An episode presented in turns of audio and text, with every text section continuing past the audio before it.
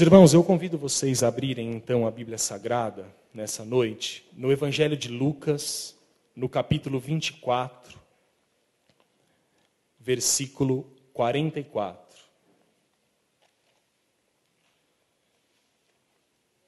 Lucas 24, 44 a 49. Esse é o texto para a nossa meditação.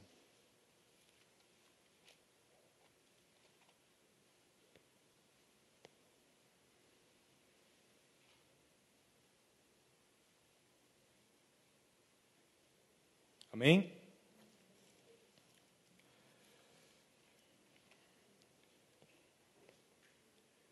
Lucas 24. Deixa eu só dobrar a manga da minha camisa.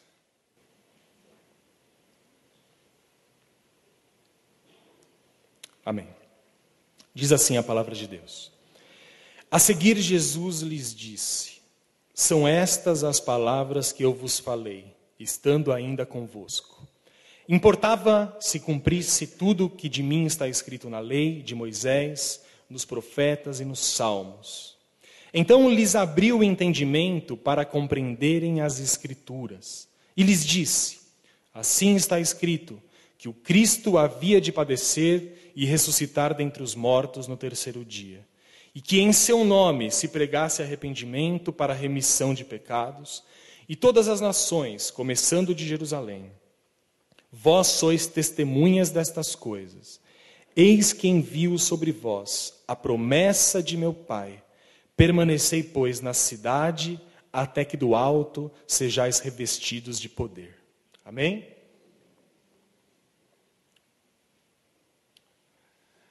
Meus irmãos, após a ressurreição de Cristo, Jesus viveu ainda nessa terra durante 40 dias.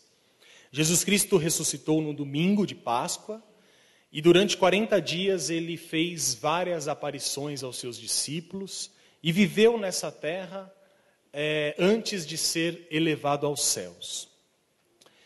E essa parte das Escrituras ela é tão importante, tão interessante, porque são as últimas palavras que Jesus Cristo deu, dirigiu aos discípulos. As últimas palavras. Se você observar um pouco abaixo, o livro de Lucas acaba no versículo 53. E a partir do versículo 50, Jesus Cristo os abençoa e logo em seguida ele é elevado aos céus. Se você for observar depois, no, no primeiro livro, que não os evangelhos da Bíblia, Atos dos Apóstolos, inclusive escrito pelo, por Lucas, pelo mesmo escritor, você vai perceber que no capítulo 1 de Atos, os discípulos estão olhando aos céus, meio que sem saber o que, o que aconteceu. Jesus Cristo foi elevado, desapareceu diante deles por uma nuvem. E Deus manda diretamente dois anjos para que olhem para eles e digam, e digam o seguinte: Por que vocês estão olhando para o céu? O que vocês estão fazendo, varões galileus? Aquele que acabou de subir, um dia voltará para levar a sua gloriosa igreja. Portanto, essas são as últimas palavras que Jesus dirige aos discípulos após a sua ressurreição e antes de ser elevado aos céus. Pois bem, como último ato, antes de abençoá-los e subir ao céu, Jesus Cristo faz uma coisa notável. E esse, esse tipo de coisa notável pode parecer, às vezes, para nós, coisas corriqueiras. Quando nós lemos a Bíblia Sagrada e nos deparamos com algumas partes gerais, nós acabamos não tendo a, a, às vezes a percepção de entender alguns detalhes fundamentais. Como último ato, antes de subir ao céu, a Bíblia Sagrada diz no versículo 45 que Jesus lhes abriu o entendimento para que pudessem compreender as Escrituras. Isso está no versículo 45.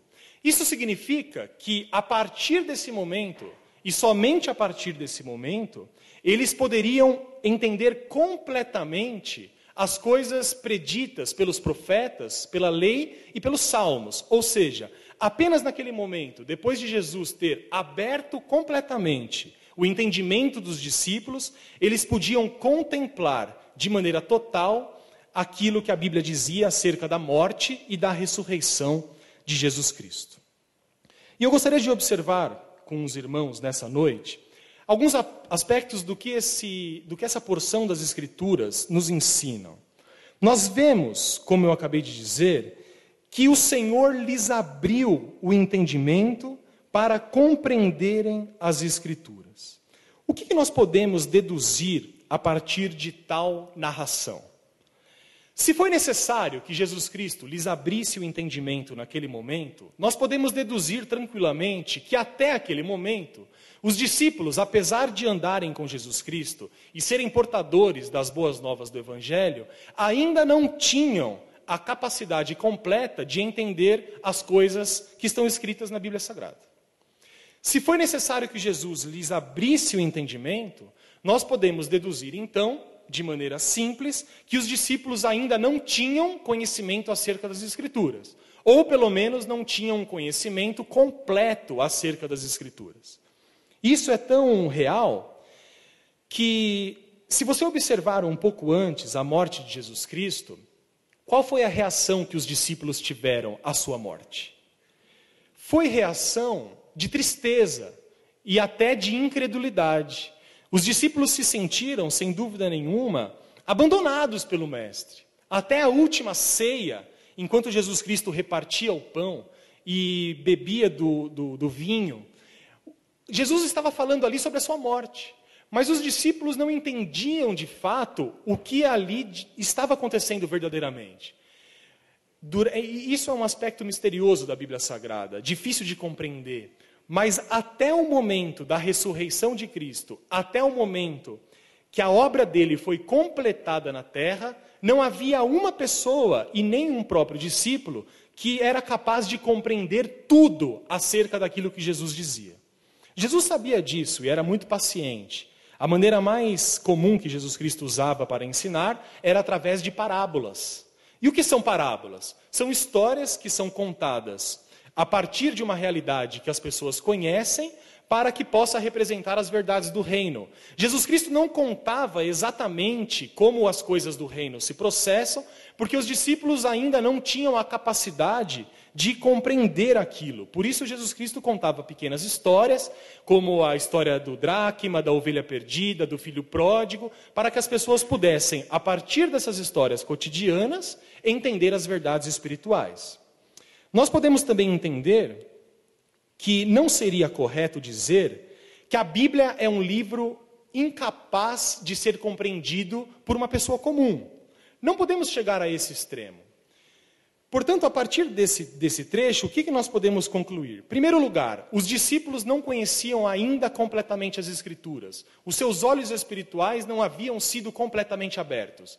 E, em segundo lugar, nós podemos entender também que qualquer pessoa, uma pessoa comum, pode se chegar à Bíblia Sagrada, mas sem a atuação de Deus e sem a intercessão do Espírito Santo, ela pode compreender apenas pedaços, apenas fragmentos e não compreender a verdade completa daquilo que a Bíblia traz. Amém? O entendimento da Bíblia é um processo constante. Quanto mais você lê, quanto mais você se alimenta da palavra de Deus, Quanto mais você comunga com seus irmãos e quanto mais você ora a Deus, mais o seu entendimento vai sendo aberto. Uma pessoa que não é nascida de novo, ou que não reconhece Jesus Cristo ainda como seu Senhor e Salvador, ela pode sim aproveitar algumas coisas na Bíblia Sagrada, mas entendê-la completamente apenas com a iluminação do Espírito Santo de Deus. Foi isso que Jesus Cristo fez aos discípulos. Jesus Cristo disse o seguinte, é, e Lucas diz o seguinte: então Jesus lhe abriu o entendimento para que eles pudessem compreender o que? As Escrituras. Há maneira de compreender as Escrituras a não ser que Deus lhe abra o entendimento? Segundo Jesus Cristo, não há. Mas, meus irmãos, o que nós temos que entender aqui é que no final da sua missão, no final da sua vida, após ter ressuscitado, Jesus Cristo pôde então mostrar a todos os discípulos o verdadeiro significado de muitas passagens que até aquele momento estava oculto para eles. Acima de tudo, nós compreendemos que Jesus mostrou aos discípulos, nesse momento, após a sua ressurreição, o significado das verdadeiras passagens proféticas que diziam respeito ao Messias.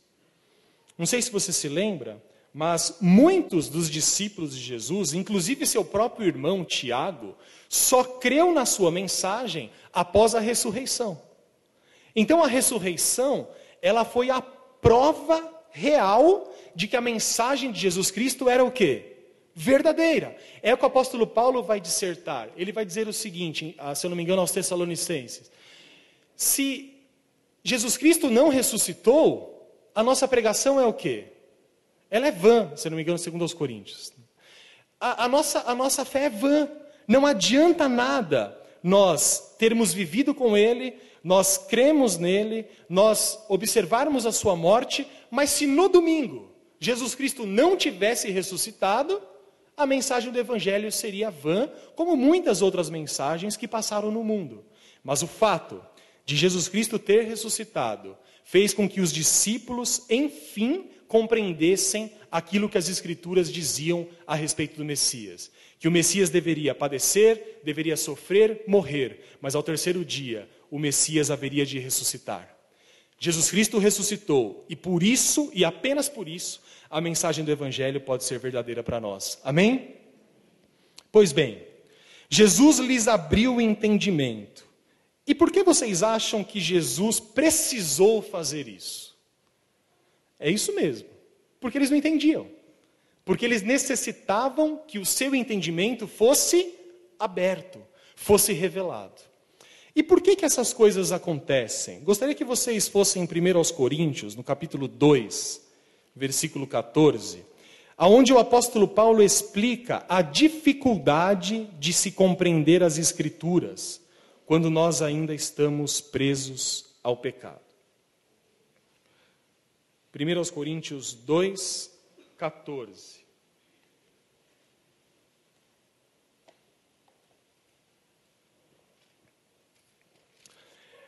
O apóstolo Paulo diz nessa famosa passagem: Ora, o homem natural não aceita as coisas do Espírito de Deus, porque eles são loucura, e não pode entendê-las, porque elas se discernem espiritualmente. Algumas verdades bíblicas são tão práticas que a gente pode colocá-las no nosso dia a dia. Provavelmente, antes de se converter ao Evangelho, você já deve ter lido pelo menos algumas partes, ou pelo menos ouvido a palavra de Deus.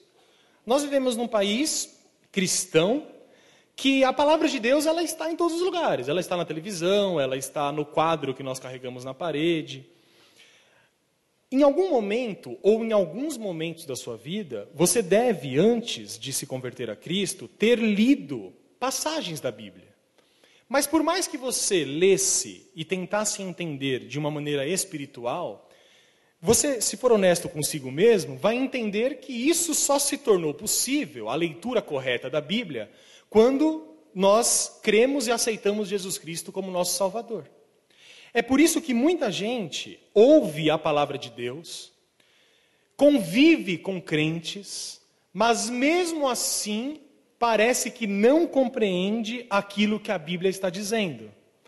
É como se você chegasse para uma pessoa e dissesse assim: Olha, a Bíblia Sagrada diz que você vai para o inferno.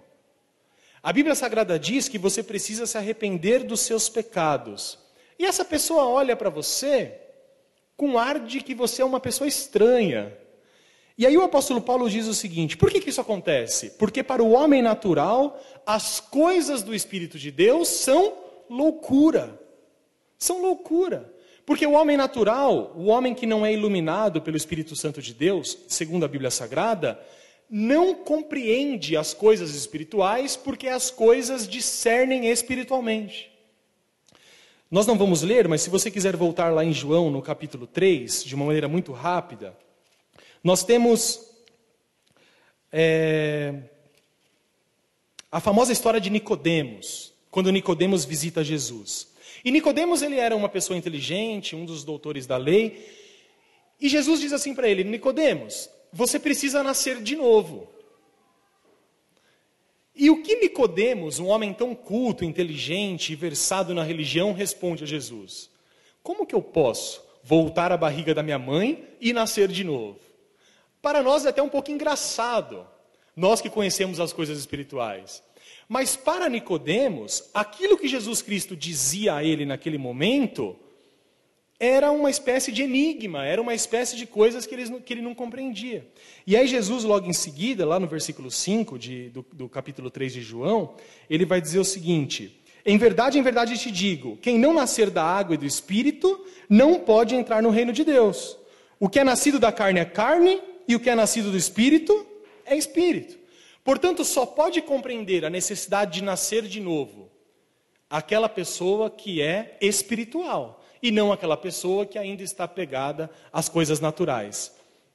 E nós vemos logo em seguida que Jesus vai dizer que o vento do Espírito ele sopra aonde onde quer e faz com que, as, com que as pessoas creiam no Evangelho. O que isso nos mostra, meus irmãos, é que não há exceção. Todos nós precisamos da iluminação que os discípulos tiveram para que nós possamos compreender aquilo que está escrito na Bíblia Sagrada.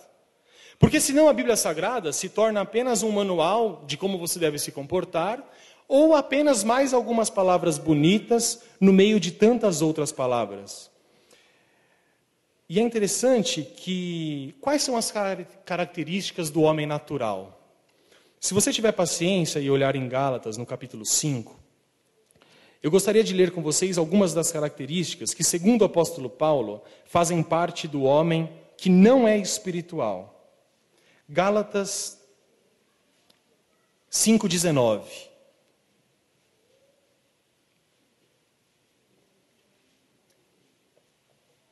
Observem se pessoas que possuem essas características que o, Apolo, que o apóstolo Paulo vai dizer,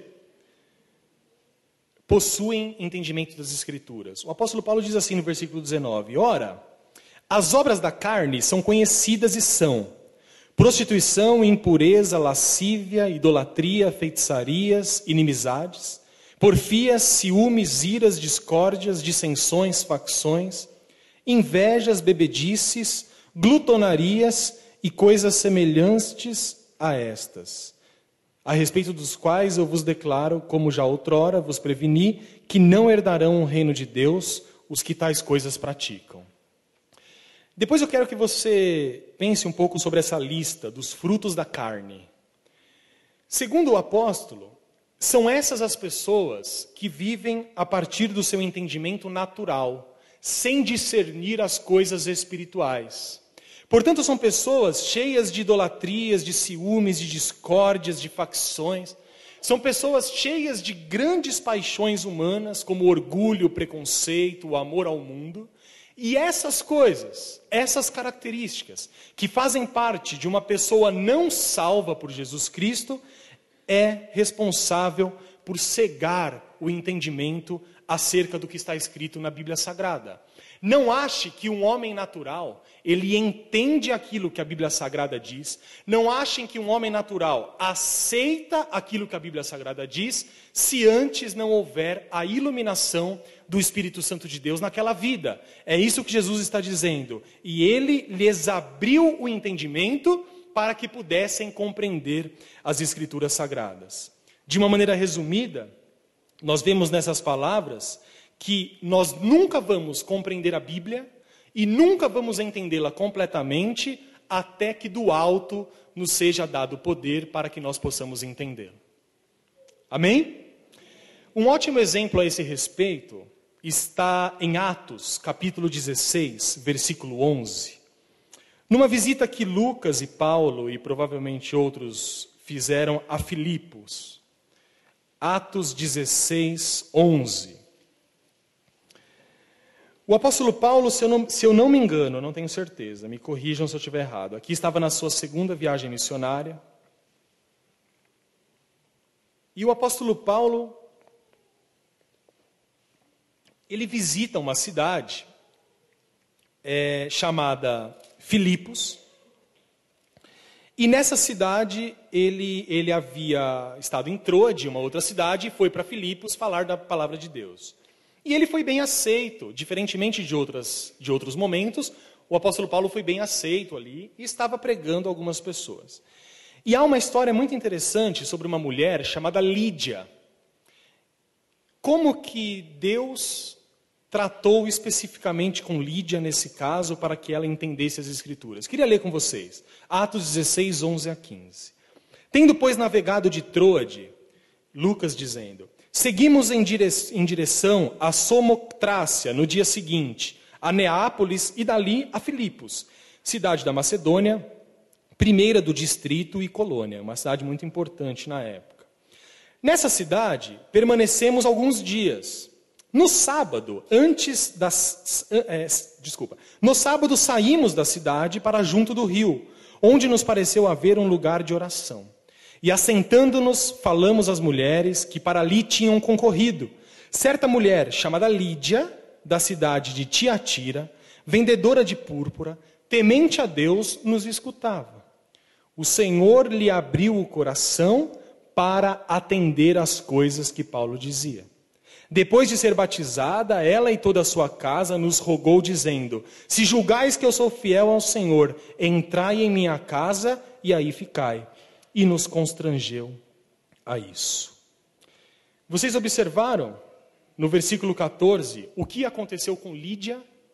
A palavra de Deus diz: O Senhor lhe abriu o coração. O Senhor abriu o coração de Lídia à mensagem do apóstolo Paulo para que ela atentasse e valorizasse aquilo que o apóstolo estava ensinando. Isso significa de uma maneira muito clara que o apóstolo Paulo, mesmo com todo o poder que lhe foi dado por Jesus Cristo, ele necessitava que o Espírito Santo de Deus estivesse com ele para que a sua pregação fizesse efeito. Porque sem a ação do Espírito Santo de Deus, mesmo na pregação dos maiores homens de Deus e mulheres da história, sem a ação do Espírito, a nossa pregação ela é jogada ao vento, a nossa pregação é vã. Isso nos mostra o quê? Que a iluminação e a persuasão que Deus faz nos corações dos homens são necessárias para que as pessoas possam deixar o pecado e reagir favoravelmente ao Evangelho. Eu gostaria que vocês entendessem essa sentença, que ela vai ser fundamental de aqui em diante.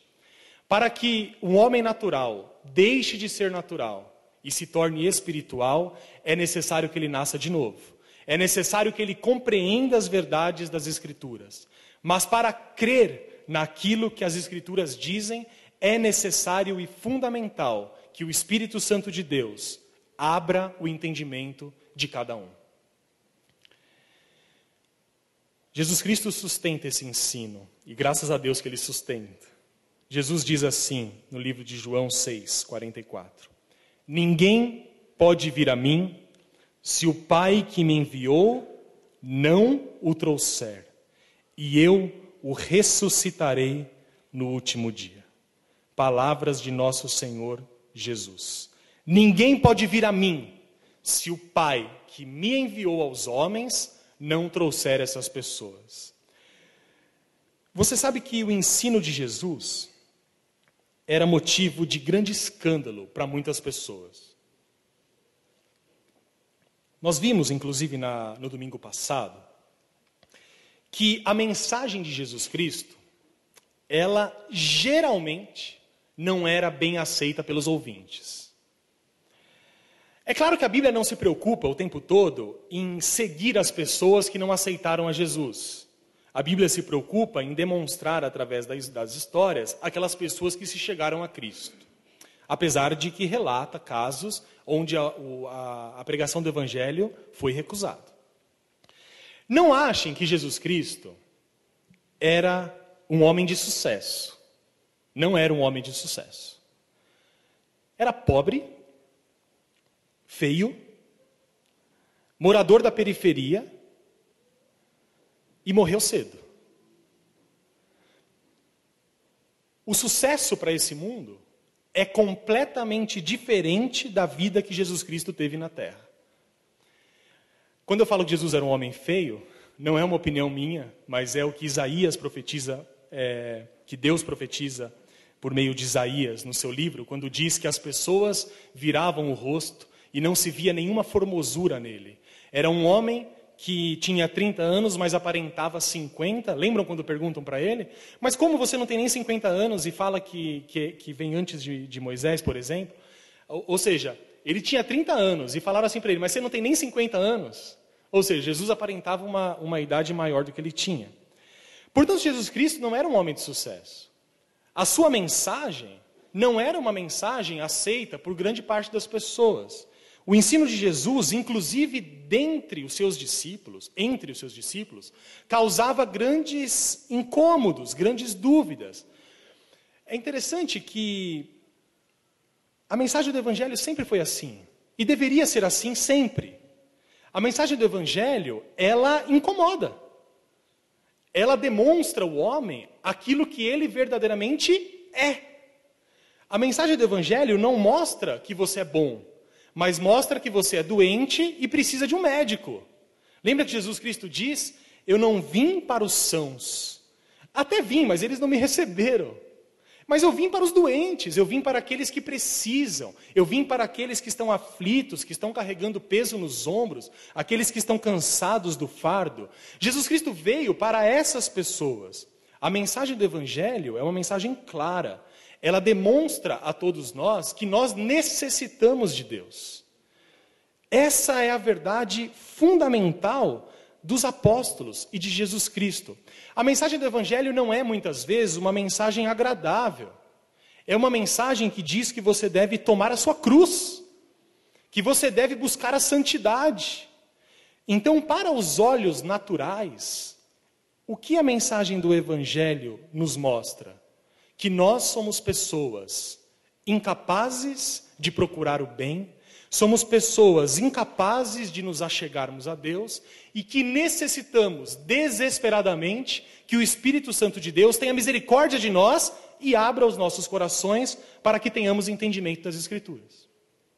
Pois bem, Jesus Cristo, certa vez, estava pregando aos discípulos e aos doze e mais talvez algumas dezenas de pessoas. E o ensino que Jesus fazia era um ensino difícil de suportar. Palavras dos discípulos. Jesus Cristo, ele tinha o compromisso de desenvolver aqui na terra a sua missão. Nada o desviava da sua missão. Portanto, doa a quem doer, custe o que custar, Jesus Cristo sempre estava pronto a fazer a sua missão. É por isso que as pessoas não aceitavam muito as suas mensagens, porque ele denunciava a hipocrisia, ele denunciava a falsa religião, denunciava a maldade que havia nos corações das pessoas, travestidas de bondade. Portanto, Jesus, ele levava uma mensagem que causava incômodo e causava alguma antipatia nas pessoas. Será que esse não é o verdadeiro evangelho? Jesus Cristo, antes de oferecer as boas novas de salvação, ele demonstra aos seres humanos que eles estão perdidos em seus delitos e em seus pecados. A mensagem do Evangelho, antes de ser positiva, obrigatoriamente, segundo o fundamento de Jesus e dos apóstolos, deve ser uma mensagem que demonstre a mim e a você que nós necessitamos de Deus, porque se não for pela ação de Deus, nós estamos caminhando tranquilamente para o inferno. Jesus Cristo não tinha medo e não se preocupava em agradar as pessoas. Ele sabia que palavras doces podiam fazer coisa pior do que palavras duras faladas com a compaixão do Espírito Santo de Deus. Certa vez, então, Jesus, no capítulo 6 ainda de João, ele estava dizendo e falando aos discípulos acerca do seu corpo e do seu sangue.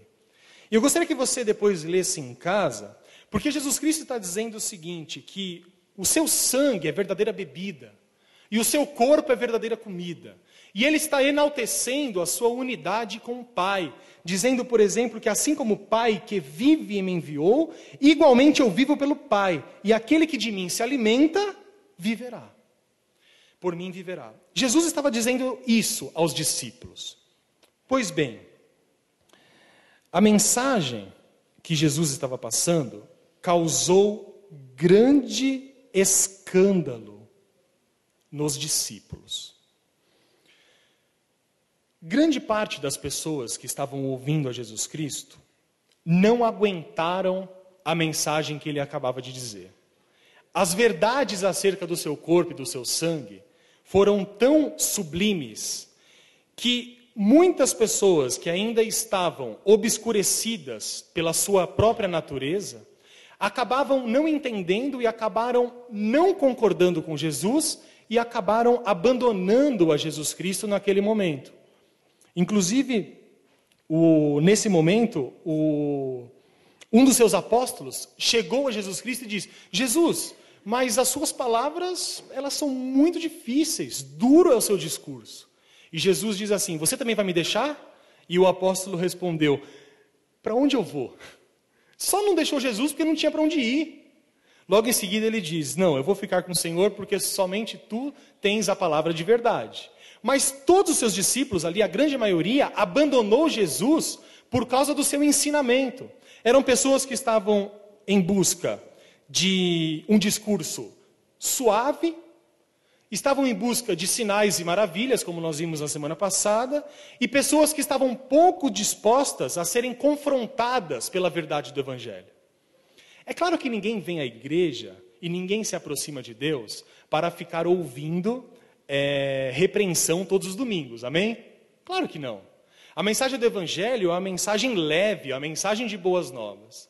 Mas eu gostaria que você desconfiasse de mensagens que, domingo após domingo, tempo após tempo, não faz com que você se confronte consigo mesmo. A mensagem do Evangelho ela traz esperança, ela traz vida, ela nos traz segurança e tranquilidade, mas em alguns momentos faz parte da mensagem do Evangelho trazer para mim e trazer para você confrontos. Ou seja, como estou vivendo? Será que preciso mudar meu comportamento? As coisas que tenho feito de fato agradam a Deus? Ora, se a mensagem de Jesus Cristo causava incômodo, é de se estranhar que nós muitas vezes busquemos mensagens bíblicas que nos dão apenas boas palavras, ou que apenas massageiam o nosso ego, como nós acabamos de dizer.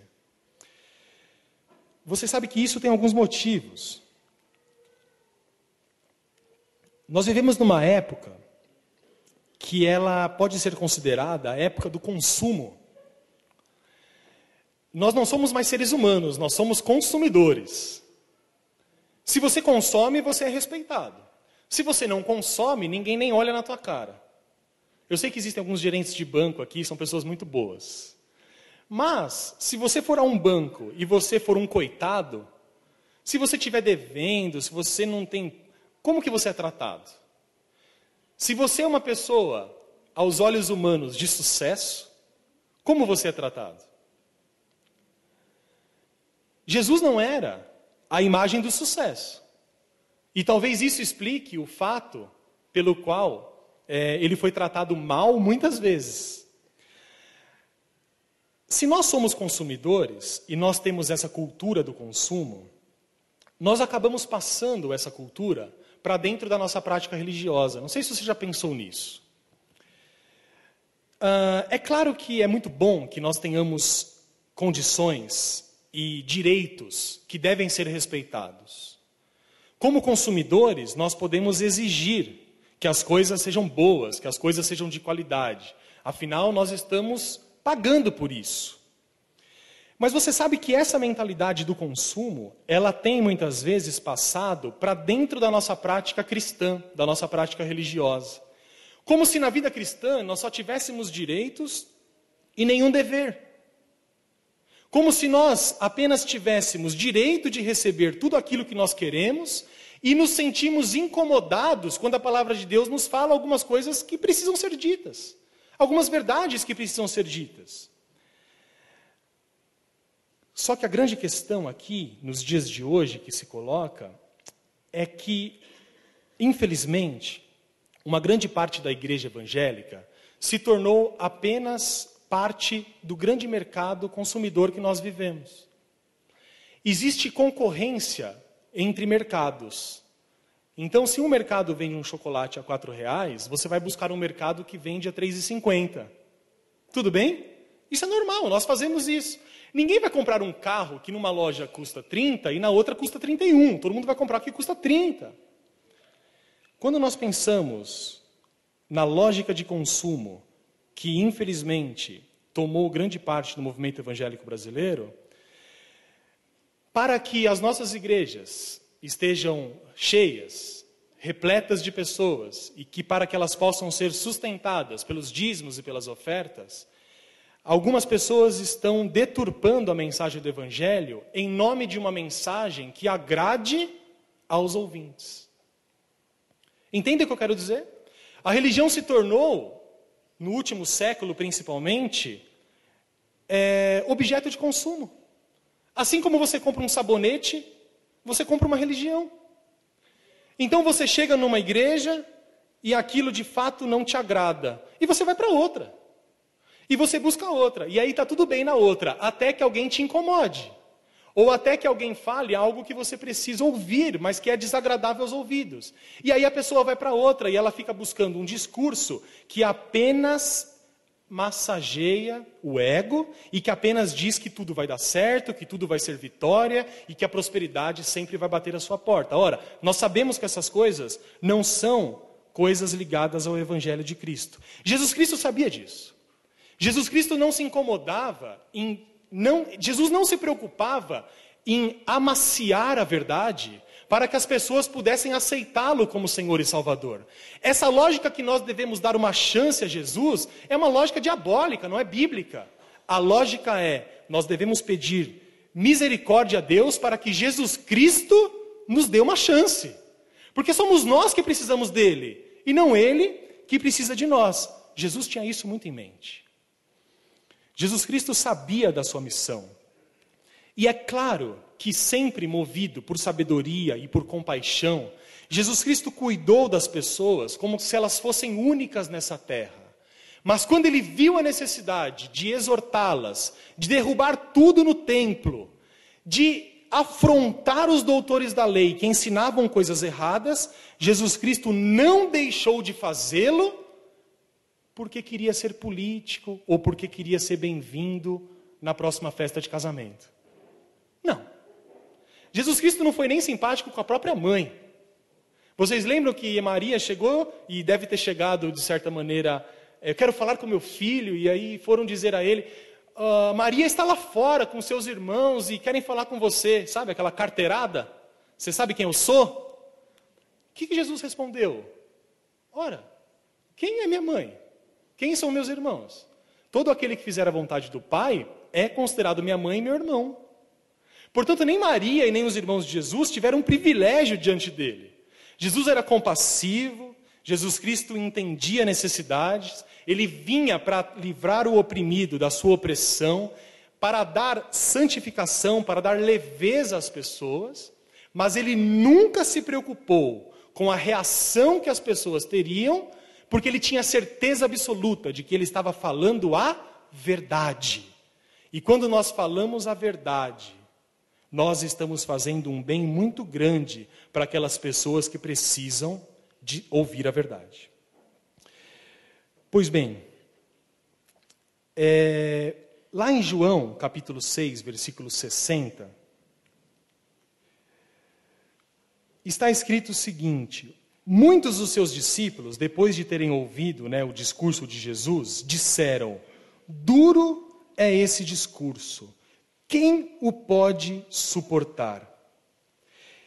E aí Jesus continua dizendo o seguinte: Mas Jesus, dizendo, sabendo por si mesmo que eles murmuravam a respeito de suas palavras,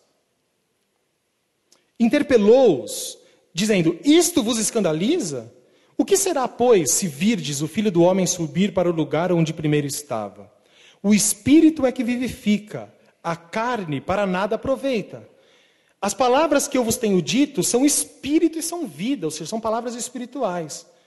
E eu queria que você parasse um pouco aqui para que a gente pudesse entender. Jesus Cristo estava falando sobre verdades espirituais no capítulo 6 de João. E ele diz aqui no versículo 63 que o espírito vivifica, a carne nada aproveita. As palavras que eu tenho ensinado são palavras de espírito e são palavras de vida. portanto, palavras incompreensíveis para pessoas naturais. E aí no versículo 64 há uma declaração surpreendente. Não ache que Jesus se frustrava de maneira demasiada quando as pessoas não aceitavam aquilo que ele ensinava. Ele tinha a plena convicção de que aqueles que deveriam ser salvos seriam salvos. Jesus Cristo, assim como os apóstolos, tinham a convicção de que Deus acrescentaria à igreja todos aqueles que deveriam ser salvos. A palavra de Jesus Cristo era jogada, no bom sentido da palavra, jogada para todas as pessoas. Mas ele sabia e tinha claro, e isso não angustiava de fato, que algumas pessoas, a menor parte delas, aceitaria, mas a grande parte delas não aceitaria e até desprezaria aquilo que ele estava dizendo. E é isso que ele fala no versículo 64. Os discípulos estão incomodados porque muita gente foi embora. Muita gente foi embora. As pessoas não queriam mais ouvir Jesus, porque o discurso dele era difícil. E aí no versículo 64 Jesus diz: Contudo, há descrentes entre vós. Pois Jesus sabia, diz Lucas, desde o princípio, diz João, perdão, quais eram os que não criam e quem o havia de trair. E prosseguiu: Por causa disto é que vos tenho dito: ninguém poderá vir a mim se o Pai, se pelo Pai não lhe for concedido. Amém? Não parece o apóstolo Paulo, em 1 Coríntios 2,14, o homem natural não aceita as coisas do Espírito de Deus, porque eles são loucura. E é por isso, meus irmãos, que você tem que ter uma verdade na sua mente. Ninguém pode reagir favoravelmente ao convite de Jesus se o Pai não conduzir essa pessoa a Cristo. É isso que Jesus diz em João 6,65: Ninguém poderá vir a mim Ninguém, não há exceção, se pelo Pai não lhe for concedido. Em João 6,44, nós podemos confirmar essas palavras de Jesus, onde ele diz: Ninguém pode vir a mim se o Pai que me enviou não o trouxer, e eu o ressuscitarei no último dia. Meus irmãos, o coração naturalmente endurecido pelo pecado impede a aceitação do convite do Evangelho. É importante que nós entendamos isso. E isso é tão importante na nossa prática cotidiana. Quando nós falamos do amor de Deus para outras pessoas, e essas pessoas não respondem ao aquilo que você está ensinando, qual é a oração que nós devemos fazer? Não é dizendo como o apóstolo Paulo disse aos Coríntios, quando ele foi pregar e ninguém aceitou Jesus. O apóstolo Paulo, uma certa vez, foi à cidade de Corinto, pregou para uma série de pessoas, pregou no poder do Espírito Santo e ninguém aceitou Jesus. E o apóstolo Paulo ficou desanimado e ele já estava indo para uma outra cidade e Deus falou com ele: volta lá. Porque aquilo que você falou, aparentemente, não foi aceito pelas pessoas. Mas dentre aquelas pessoas, existem eleitos de Deus que precisam que você volte lá para que elas aceitem a Jesus Cristo. Qual é a oração que nós devemos fazer nessa situação? Devemos orar a Deus para que Ele abra o entendimento espiritual das pessoas pelas quais nós temos falado do amor dEle. Não adianta você se sentir frustrado, esse é um sentimento humano e é legítimo, é compreensível. Mas não há por que você se sentir frustrado, como se a culpa fosse sua pelo fato de uma pessoa não aceitar a Jesus Cristo. Talvez isso demonstre que você está colocando a confiança da conversão daquela pessoa nos seus próprios esforços. Mas se nós colocarmos a confiança da conversão do nosso Pai, da nossa mãe, dos nossos filhos, dos nossos irmãos, na ação e iniciativa misericordiosa do Espírito Santo de Deus, a Bíblia Sagrada diz: todo aquele que vier a mim, de maneira nenhuma o lançarei fora. Nós devemos crer que a obra de conversão, ela é feita pelo Espírito Santo de Deus, que usa a mim e usa a você como instrumentos para que a sua obra seja levada a cabo. A conversão na vida de uma pessoa não acontece por seu meio, e não acontece por meio da minha pregação, mas acontece sim por meio de você e por meio da pregação que nós fazemos, porque o Espírito Santo de Deus toca no coração das pessoas e traduz ao coração natural as verdades espirituais que elas tanto precisam. Portanto, não desanime de orar pelas pessoas que necessitam. Não desanime de orar pelo seu parente que ouve a palavra de Deus há décadas e ainda não se decidiu. Ore para que no tempo certo, como a Bíblia Sagrada diz, existem tempos certos para todas as coisas debaixo da terra. Ore para que no tempo certo o Espírito Santo de Deus faça como fez com os discípulos, faça como fez com Lídia, que abra o coração para que enfim elas recebam a mensagem do Evangelho. E é por isso que todos nós estamos aqui, ou não? Por que, que nós estamos aqui? Estamos aqui porque os nossos olhos foram abertos pelo poder do Espírito Santo de Deus. Estamos aqui não porque amamos Jesus, mas porque Ele nos amou primeiro. E por isso nós o amamos. Nós estamos aqui crendo, adorando a Deus, porque graciosamente o Pai que está no céu abriu o nosso entendimento acerca das verdades espirituais. E esse é o motivo de tão grande agradecimento para todos nós. Agradecer a Deus porque Ele nos tirou das trevas e nos trouxe para a luz. Agradecer a Deus porque Ele foi capaz de nos dar o entendimento que nos levou à salvação. E essa verdade, meus irmãos, se sustenta nas palavras de Jesus, como nós vimos. Ninguém poderá vir a mim, ninguém poderá se converter, ninguém poderá favoravelmente aceitar o Evangelho se pelo Pai não lhe for concedido palavras do nosso Senhor Jesus Cristo. A mesma coisa nós podemos falar sobre o entendimento que temos acerca da Bíblia Sagrada. Durante esse mês estamos estudando e, e ouvindo e compartilhando as verdades acerca da Bíblia, acerca da soberania e da inspiração da Bíblia Sagrada, do papel que a Bíblia Sagrada tem para todos nós cristãos. E nós podemos falar sobre a Bíblia a partir da perspectiva de Jesus sobre a possibilidade de salvação. Todo aquele que deseja ler a Bíblia com proveito deve fazer algumas coisas antes de se colocar diante dela. Você sabe que a nossa vida cristã, por mais que nós creiamos em Cristo, é uma vida de constante progresso, amém? Nós não somos aqueles que retrocedem, como diz o escritor aos Hebreus, mas somos aqueles que se mantêm firmes e constantes para alcançarmos o alvo, a coroa que já está destinada a nós. Amém? O apóstolo Paulo diz: Antes eu pensava como menino, mas agora não penso mais como menino, porque eu cresci e o Espírito Santo amadureceu a sua obra na minha vida.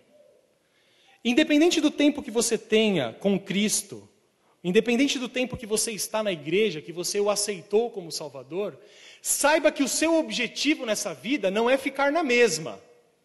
E mais do que isso, não deve ser retroceder. De fato, nós vemos na Bíblia Sagrada e na história que muitas pessoas acabam retrocedendo à infantilidade e retrocedendo a, ao leite, ao invés de comer alimentos sólidos, como o, Paulo, como o próprio apóstolo Paulo vai dizer mais tarde. Qual é o nosso objetivo então como cristãos? Que no passar dos tempos nós tenhamos mais fé e mais entendimento em Cristo Jesus. Amém? Não significa que em alguns momentos você não vai ter dúvidas. O fato de você ter dúvidas te mostra uma coisa: você é um ser humano. Você é normal. Se você não tiver dúvidas ou, e, e tiver apenas uma fé cega, você não vai ter possibilidade de crescer na fé. É importante, e às vezes acontece, que nós tenhamos dúvidas e que nós vamos à Bíblia Sagrada para, com a ajuda do Espírito Santo, entender as nossas inquietações. Às vezes nós lemos a Bíblia Sagrada e não entendemos grande parte do que está escrito ali. Saiba que você não está sozinho. Esse é um desafio que todo cristão sincero enfrenta. Existem verdades que estão e foram obscurecidas até para o próprio apóstolo Paulo. O apóstolo Paulo vai dizer em Coríntios, 1 Coríntios lá no capítulo 12, que por hora ele enxerga as coisas de maneira obscurecidas, como se olhasse para um espelho. E aí eu fiquei pensando, quando li esse texto há tempos atrás, de uma maneira mais séria, puxa, quando a gente olha para o espelho, às vezes a gente vê o que não quer, não é isso? Mas a gente vê a realidade ou não. Só que às vezes a realidade a gente gostaria que fosse diferente. Mas o espelho, e aí eu fui fazer uma breve pesquisa, uma pesquisa básica, talvez na internet ou enciclopédia, e eu descobri o seguinte: o espelho da época do apóstolo Paulo não é um espelho como nós temos hoje, um espelho nítido, que você pode olhar e ver as coisas como são. O espelho na época do apóstolo Paulo, no primeiro século, era um espelho feito principalmente de bronze e de latão, em que a imagem ela nunca era bem é, bem colocada. Era uma imagem geralmente distorcida. Os espelhos eram muito, muito, muito caros. Quanto mais nítido era o espelho, mais caro ele era. E é por isso que o apóstolo Paulo vai dizer em 1 Coríntios 12: hoje, nós que estamos vivendo aqui na terra, enxergamos algumas coisas de maneira obscurecida, como se ainda observássemos olhando para um espelho. Mas chegará um momento, e ele está se referindo à volta de Cristo, em que nós seremos levados por Deus e aí sim poderemos entender completamente todos os mistérios. Portanto, se você não entende algumas partes das Escrituras, busque em Deus, suplique a Jesus Cristo que seus olhos do entendimento sejam abertos pelo Espírito Santo de Deus. Mas não se angustie se você, em alguns momentos, não conseguir compreender completamente. Coloque a sua confiança em Jesus Cristo. Há coisas que nós aceitamos pela fé, como o apóstolo Paulo diz no seu livro aos Romanos, no final do capítulo 11. O meu conhecimento, ele é limitado frente ao conhecimento de Deus. O que me resta então? Dar graças a Deus pela sua sabedoria, pela sua soberania e aceitar os mistérios de Deus pela fé. Porque quando nós estivermos com ele no céu, a fé será desnecessária. Não precisaremos de fé quando chegarmos ao céu, porque o nosso intelecto glorificado poderá entender todas as coisas. Amém? É claro que quando você chega próximo da Bíblia Sagrada, é importante que você procure boas traduções, traduções que possam ajudá-lo. Às vezes, algumas pessoas têm dificuldade de entender a linguagem chamada corrigida e atualizada, que apesar de serem as mais bonitas, elas trazem um português um pouco mais arcaico. Existem outras traduções que podem ajudá-lo na compreensão dos textos. A nova versão internacional é uma boa tradução, a, a tradução na linguagem de hoje pode ajudá-lo bastante. Uma outra orientação para que você possa compreender as Escrituras: use bons estudos, bons livros de comentários, tenha boas Bíblias de estudo. Procure é, buscar informações que vão além do texto e que podem enriquecer o texto. Essas coisas são úteis, mas saiba de uma coisa: não existe nenhum comentário que substitua o ensino que Cristo faz nas Escrituras Sagradas. Por mais que você se esmere na tentativa de compreender a Bíblia através dessas coisas que são boas, Saiba que sem a dependência do Espírito Santo de Deus, as palavras da Bíblia não farão nenhuma diferença na sua vida. Portanto, todas as vezes que você for ler a Bíblia Sagrada, faça uma oração simples. Ore a Deus, dizendo: Eu coloco, ó Deus, o meu coração humilde e contrito diante de ti. Eu reconheço que ainda estou obscurecido pela, pelo homem natural que me domina. Eu sei que apesar de ter o seu Santo Espírito, eu ainda estou apegado às minhas paixões e aos meus pecados. Mas Deus, eu peço que pela sua misericórdia, essas palavras que eu vou ler agora, nessa manhã, nessa noite ou nessa tarde, elas possam de fato falar ao meu coração. Se nós fizermos isso, tenha certeza que um coração de humildade, um coração contrito, uma vida de oração e de submissão à palavra de Deus, você vai encontrar milhares de coisas que estavam obscurecidas dentro da Bíblia Sagrada. Lucas capítulo 24, versículo 49. As últimas palavras de Jesus antes de abençoar os discípulos e subir ao céu.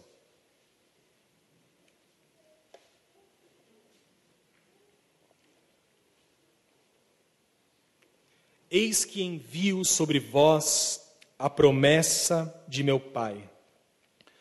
Permanecei, pois, na cidade, até que do alto sejais revestidos de poder.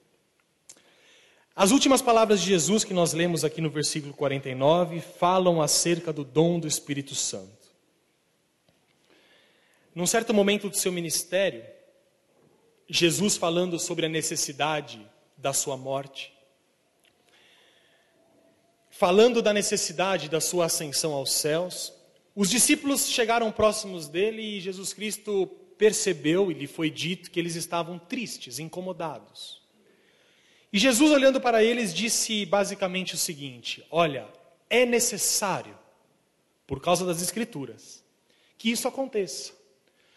Mas é necessário que eu vá para o céu para que vocês possam receber o outro consolador porque o outro consolador, chamado de Espírito Santo, é o único que será capaz de convencer o homem do pecado.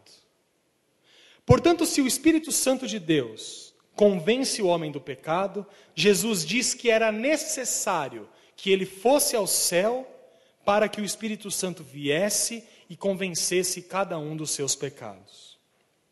Jesus prometeu que ele e o Pai enviariam esse consolador. E meus irmãos, no versículo 49, é desse poder do Espírito Santo que Jesus está falando a nós. E eu gostaria que você ficasse certo e certa de uma coisa nessa noite. E provavelmente você já saiba disso. Todo cristão tem o Espírito Santo de Deus em si. Não há exceção. Não há um cristão que não possua o Espírito Santo. Não há. Todo cristão ele tem o Espírito Santo de Deus.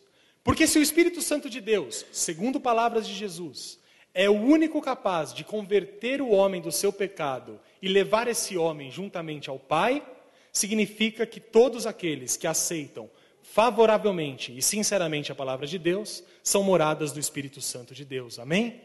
Portanto, não há como um cristão não ter o Espírito Santo de Deus. O que pode acontecer é que pessoas que podem se dizer cristãs, mas não demonstram que possuem os frutos do Espírito Santo de Deus. Mas um verdadeiro cristão, como nós aqui somos, pela graça de Deus, todos nós temos o Espírito Santo de Deus. O que nós aprendemos pela Bíblia é que o Espírito Santo de Deus tem algumas funções. Sempre teve algumas funções antes de Cristo, mas principalmente na época que nós vivemos, na época é, pós-Cristo, depois de Cristo, o Espírito Santo de Deus é quem é, sustenta a sua igreja. O que nós aprendemos pela Bíblia? É que o Espírito Santo ele nos ilumina. Se você for olhar depois em Efésios 1, versículo 17 e 18, você vai perceber que a iluminação do Espírito Santo é necessária e fundamental para que as pessoas compreendam a Bíblia Sagrada e, consequentemente, aceitem Jesus Cristo. O Espírito Santo também nos regenera. Quem nos regenera? Quem nos transforma? Quem muda nosso, a nossa forma de comportamento? Somos nós mesmos? Absolutamente. Quem transforma a nossa vida, quem faz com que nós sejamos novas criaturas, quem faz com que nós nos arrependamos dos nossos pecados, é o Espírito Santo de Deus que habita em nós. O Espírito Santo nos ilumina, nos regenera e também nos dá agora o poder da santificação. E o que é o poder da santificação? É a capacidade que agora nós temos de resistir aos pecados e de resistir às tentações. É a capacidade dada pelo próprio Deus para que todo cristão possa, de fato, buscar uma vida santa nessa terra, apesar de todas as dificuldades que nós enfrentamos.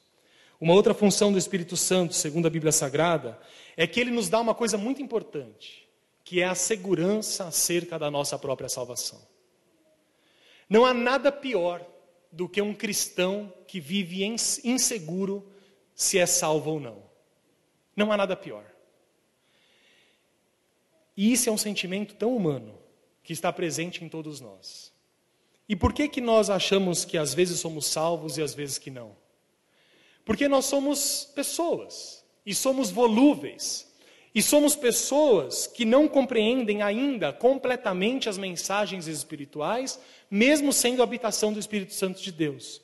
A Bíblia Sagrada nos diz que se buscarmos a Deus, o Espírito Santo que habita em nós testificará em nosso coração que somos filhos de Deus. Se você tem dúvida acerca da sua salvação, peça ao Espírito Santo de Deus que confirme a salvação no seu coração. Peça que o Espírito Santo de Deus testifique no seu espírito essa segurança, porque não há nada melhor do que você viver uma vida certo do seu futuro, certo do seu destino. Saber que vamos para o céu e compreendermos isso, não porque somos bons ou porque somos capazes, mas compreender que vamos para o céu, porque é Deus quem preserva a nossa salvação, é a verdade que pode libertar muitas pessoas aqui nessa noite. Amém? Além disso, o Espírito Santo tem um papel muito importante na igreja. Ele se manifesta por meio dos dons para a edificação da igreja. Isso nos mostra, meus irmãos, que toda obra que Deus faz em nós é a obra feita pelo Espírito Santo de Deus. É o Espírito Santo que toca o nosso coração, que nos transforma, que muda o nosso caráter, que muda o nosso comportamento. É o Espírito Santo que em nós habita, que faz essas coisas na nossa vida. Desse modo, qual deve ser o nosso grande desejo? O seu desejo como membro da Igreja de Cristo na Terra. Qual deve ser o grande desejo da Igreja de Cristo? Eu posso dizer, com base nessas palavras, que todo cristão da Igreja, ele deve ansiar, ele deve desejar receber os dons do Espírito Santo para que a Igreja seja edificada. Amém? A maior tragédia de uma igreja é uma igreja com ausência de dons. Os dons espirituais, eles são necessários para a manutenção da igreja. E os dons espirituais, eles são doados pelo Espírito Santo de acordo com a sua soberania, de acordo com a sua livre vontade. O dom espiritual não deve ser buscado de acordo com a minha necessidade, mas de acordo com a necessidade da igreja. É isso que nós vimos e que nós vemos no decorrer do Novo Testamento. Alguns dons foram dados para a igreja em épocas específicas, porque havia a necessidade de que aqueles dons fossem usados para que aquele propósito específico se cumprisse ali naquela igreja. Um dos bons exemplos que a Bíblia nos traz está em Efésios capítulo 2, versículo 20. O apóstolo Paulo diz: algo interessante. Ele diz o seguinte: Edificados sobre o fundamento dos apóstolos e profetas, sendo Ele mesmo, Cristo Jesus, a pedra angular. O que, que Jesus, o que, que o apóstolo Paulo está dizendo aqui? Que a igreja de Cristo, ela foi fundamentada, fundamentada. Já fez uma casa? Conhece como se constrói? O alicerce, ele é feito quantas vezes? Se for bem feito, uma só. Uma vez. O alicerce bem feito, bem produzido, não precisa ser refeito. O fundamento de uma casa, a pedra angular que se coloca numa construção, é aquela pedra que vai sustentar toda aquela, aquela casa e ela nunca será tirada. Porque se aquela pedra for tirada, o que, que acontece? Literalmente a casa cai. O que o apóstolo Paulo está dizendo aqui é o seguinte: nós fomos edificados sobre o fundamento dos apóstolos e profetas, e em Cristo Jesus, que é a pedra angular. Isso significa que o dom do apostolado e o dom da profecia, biblicamente, se restringiu ao tempo dos apóstolos. Não há apóstolos, no sentido daqueles apóstolos que foram comissionados por Jesus Cristo para levar a mensagem aos gentios.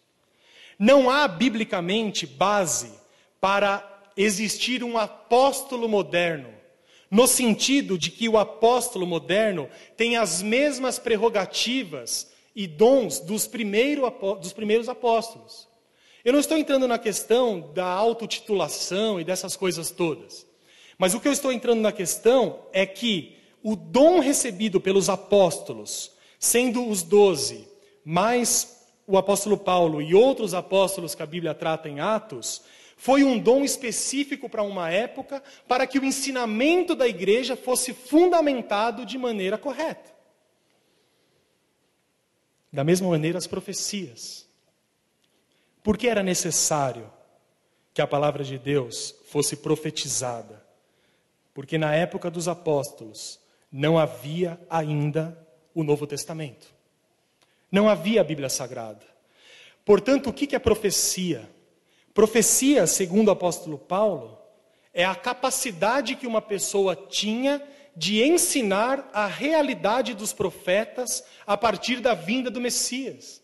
Então, quando o apóstolo Paulo diz assim, ah, as pessoas estão profetizando na igreja, elas podem estar fazendo isso, é, e estão fazendo isso com base no Espírito Santo, mas profetizavam porque não havia a Bíblia Sagrada escrito e por isso havia uma necessidade de que as pessoas entendessem aquilo que Deus queria passar para elas. Quando o apóstolo Paulo diz em Efésios 2:20, nós somos edificados sobre o fundamento dos apóstolos e dos profetas, significa que a partir do cânon, a partir da, da, Bíblia completa, não há necessidade de novas profecias, porque as profecias foram fundamentadas pelos apóstolos e por Cristo Jesus, amém? O que eu quero que a gente entenda é que não há nova profecia que não concorde com a Bíblia Sagrada. Nós somos edificados sobre o fundamento dos apóstolos e sobre as profecias. Por isso, o dom de apostolado e o dom das profecias são exemplos de dons que ficaram restringidos a uma época específica da igreja. O que, que isso nos mostra, meus irmãos? Nos mostra que o Espírito Santo de Deus, ele age de maneiras diferentes ao longo das épocas. O Espírito Santo de Deus, soberanamente, distribui os dons à igreja de acordo com a necessidade que a igreja está passando e de acordo com a necessidade para que a igreja seja edificada. Ora, o fato de Jesus Cristo, e nós cremos nisso, ser o mesmo hoje, ontem e eternamente, não pode significar necessariamente que ele age da mesma maneira todas as vezes. Jesus Cristo tem a capacidade de agir de maneiras diferentes ao longo do tempo, sem se contradizer. Pensando um pouco sobre isso, e para terminar, porque infelizmente o tempo está acabando, eu tinha tanta coisa para falar, e eu fico angustiado. É... A realidade do dom espiritual é uma coisa muito importante para nós. O apóstolo Paulo ele dizia assim aos Coríntios, no final do capítulo 12: procure com zelo os melhores dons. Procure com zelo os melhores dons. Procure com cuidado quais são os dons que Deus quer dar a você.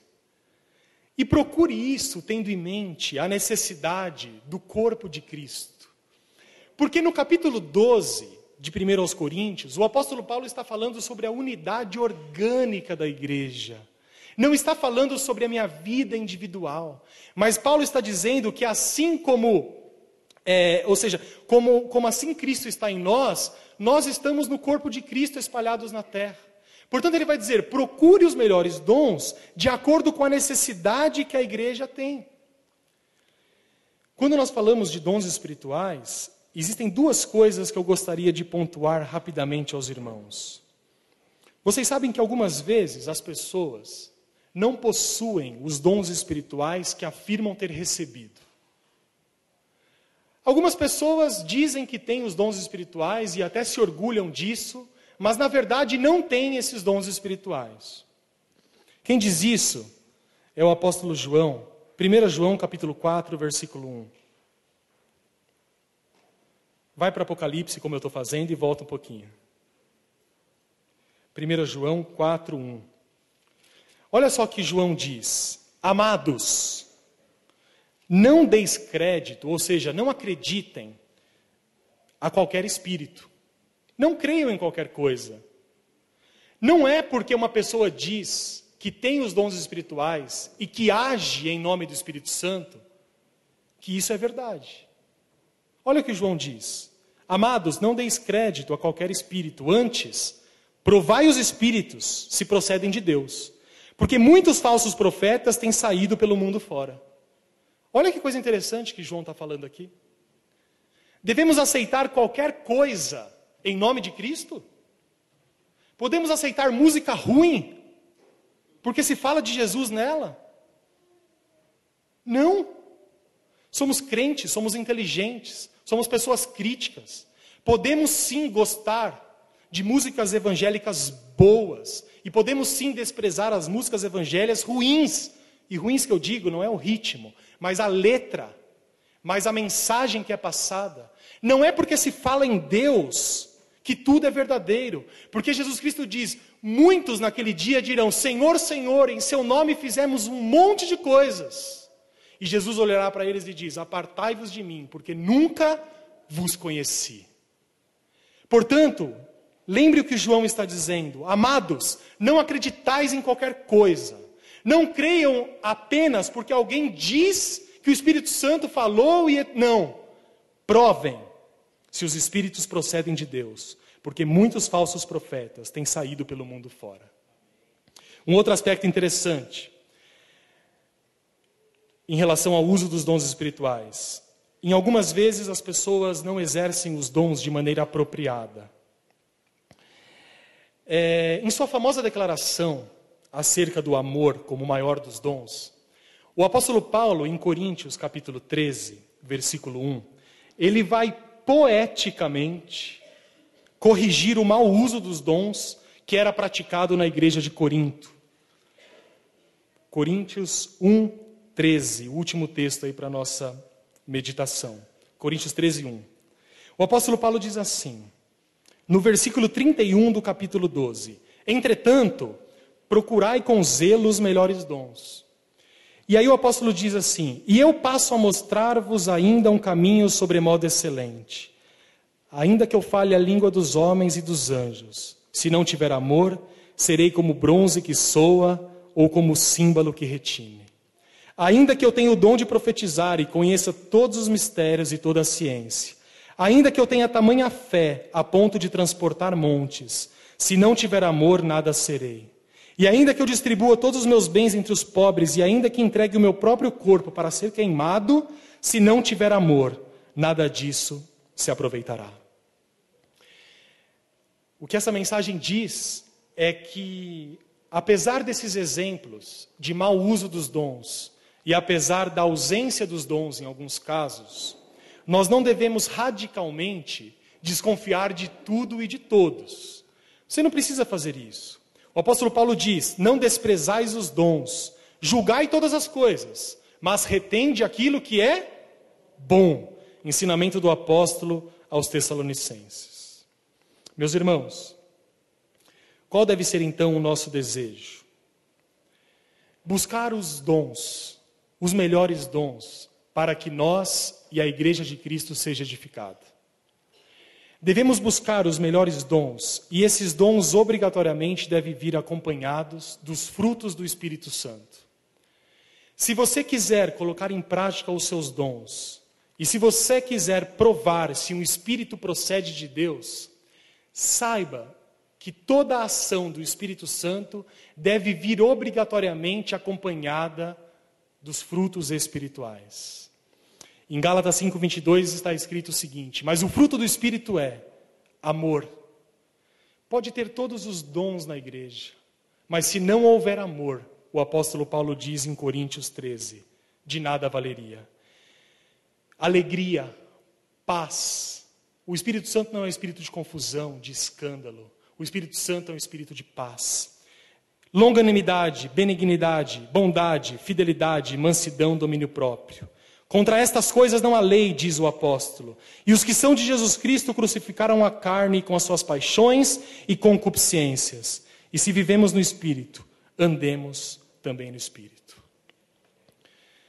Meus irmãos, e o tempo se foi, e eu peço três minutos. Prometam que não contem nada ao pastor. E corta essa parte do site. Qual deve ser o nosso pedido então?